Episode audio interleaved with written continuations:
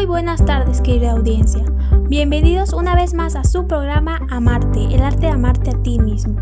Yo soy Luciana Briseño y esta tarde hablaremos de un tema muy importante que está pegando mucho en estos tiempos de pandemia y es sobre la salud mental. Cuánto está afectando la cuarentena a nuestra mente y cómo se ha ido adaptando a la forma de vivir actualmente. Así que no se muevan y recuerda, tú y tu salud mental lo valen. Comenzamos. Bien, como dije en la introducción, hoy hablaremos de la salud mental en tiempos de pandemia. Para recordar, la salud mental es el estado de equilibrio que debe existir en las personas y el entorno sociocultural que los rodea. Esto también incluye el bienestar emocional, psíquico y social, y también influye bastante en la manera en la que piensa, siente, actúa y reacciona una persona ante momentos de estrés. La pandemia del COVID-19 probablemente ha cambiado mucho la manera en que vives tu vida y esto puede ser que haya traído incertidumbre, rutinas diarias alteradas, presiones económicas e incluso el aislamiento social. Y tal vez puede ser que te preocupes por enfermarte, por cuánto tiempo durará la pandemia y qué nos traerá el futuro. También añadir que el exceso de información, los rumores y la información errónea puede hacer que te sientas sin control y que tengas claro bastante tu ansiedad o depresión incluso. De cierta manera se puede considerar que el estrés es una reacción psicológica y física normal a las exigencias de la vida, por lo que muchos tendemos a reaccionar de manera diferente ante situaciones. Sin embargo, los efectos de una crisis tan grande como es una pandemia pueden afectarnos más allá de nuestra capacidad de afrontamiento. A una pequeña pausa comercial, pero no deje de sintonizarnos. Al volver, seguiremos hablando de este importante tema. Recuerda que estás escuchando Amarte, el arte de amarte a ti mismo. Regresamos.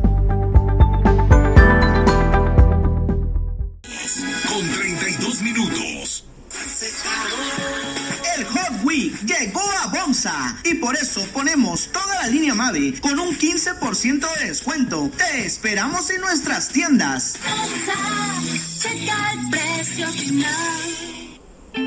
Me pondré un cubrebocas. Si tienes que hacerlo, hazlo bien. Lava tus manos al ponerlo y al quitarlo. Tómalo por los resortes y ponlo en la oreja cubriendo bien nariz y boca con el filtro. Nunca lo pongas sobre el cuello o el pelo. Cámbialo cuando esté húmedo, quitándolo por los resortes y deséchalo dentro de una bolsa cerrada. Cuando lo uses, sigue las reglas de higiene y prevención. Y por favor, quédate en casa. Secretaría de Salud. Amigo, ¿quieres gasolina gratis y aún no eres cliente llena? Llena te regala 50 pesos en gasolina. Pide tu tarjeta en La Gas. Carga 500 pesos o más. Regístrate y empieza a ganar. Carga, acumula y gana con Llena. Consulta términos y condiciones en www.llena.com.mx. ¿Sabías que el 10 de octubre se celebra el Día Mundial de la Salud Mental? Una efeméride impulsada por la Organización de las Naciones Unidas. El propósito de esta fecha es visibilizar el trastorno mental más grave que está padeciendo los miembros de la sociedad global. Esto con el fin de generar un conjunto de estrategias que sirvan de apoyo a estas personas y que les permita sobrellevar su enfermedad o curarse definitivamente. Muchas gracias por seguir sintonizando Amarte, el arte de amarte a ti mismo y estábamos hablando del tema de la salud mental en la pandemia. Añadiendo esto, a raíz de esta misma pandemia, la necesidad de que los integrantes de una familia se entreguen al mercado laboral, la migración en algunos casos sobrellevar la cuarentena sin compañía, incrementa el riesgo de sufrir problemas mentales, así como la depresión y la ansiedad. La pobreza como un problema de carencia de servicios básicos y la marginalidad repercute en la vida de las familias y de la población en general. De hecho, algunas encuestas demuestran que las familias en situación de pobreza sufren depresión y trastornos de ansiedad, pues esto se asocia a la falta de apoyo y de estimulación, a los ambientes caóticos y al estrés psicológico. En personas desempleadas se han encontrado síntomas depresivos.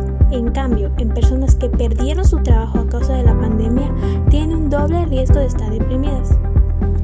De hecho, el Instituto de Seguridad y Servicios Sociales de los Trabajadores del Estado, ISTE, informa que la pandemia por COVID-19, los trastornos mentales han aumentado, afectando a 25 millones de mexicanos, es decir, el 18% de la población, en la mayoría adultos jóvenes.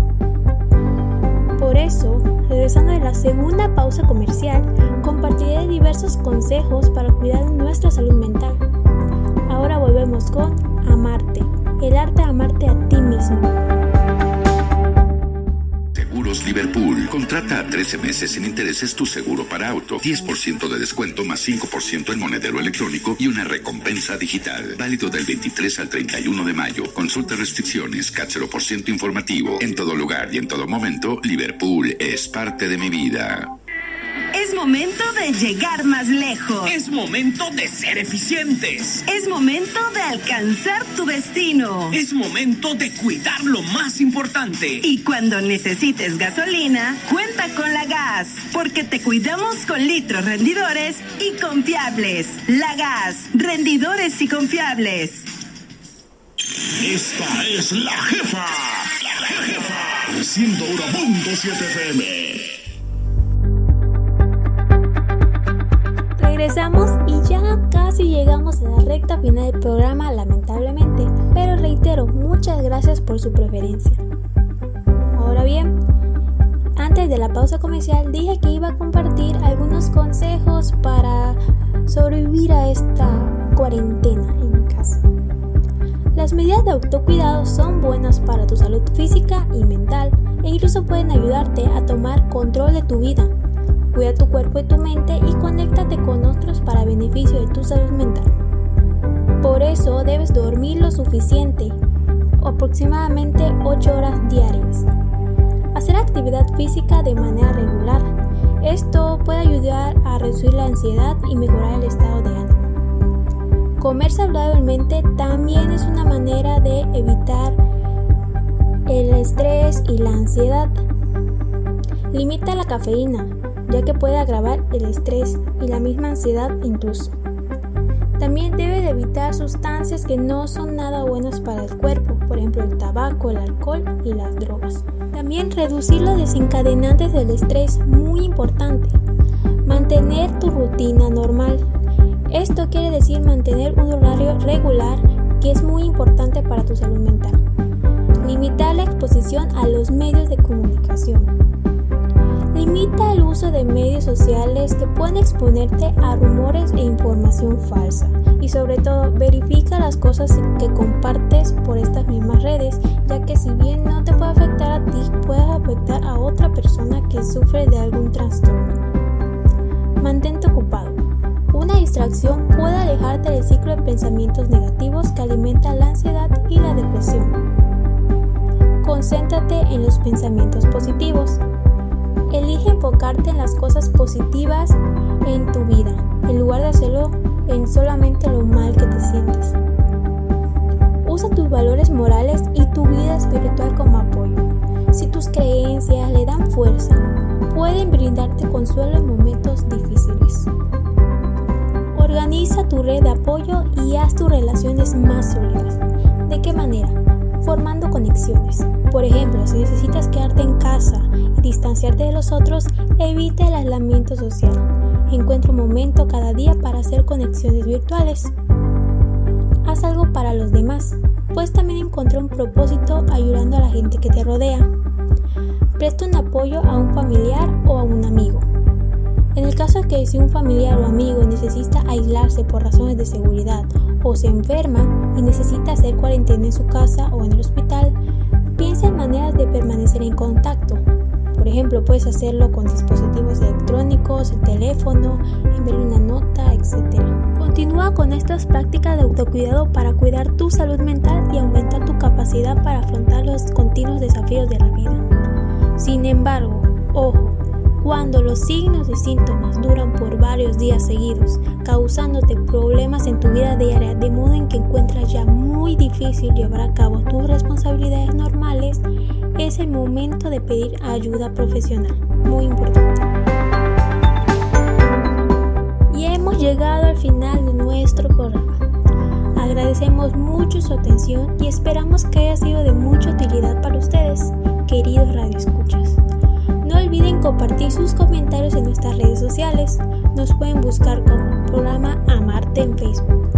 De la misma manera, les invitamos para que no se pierda el programa de la próxima semana con el tema autoestima. Por su atención, gracias y hasta luego.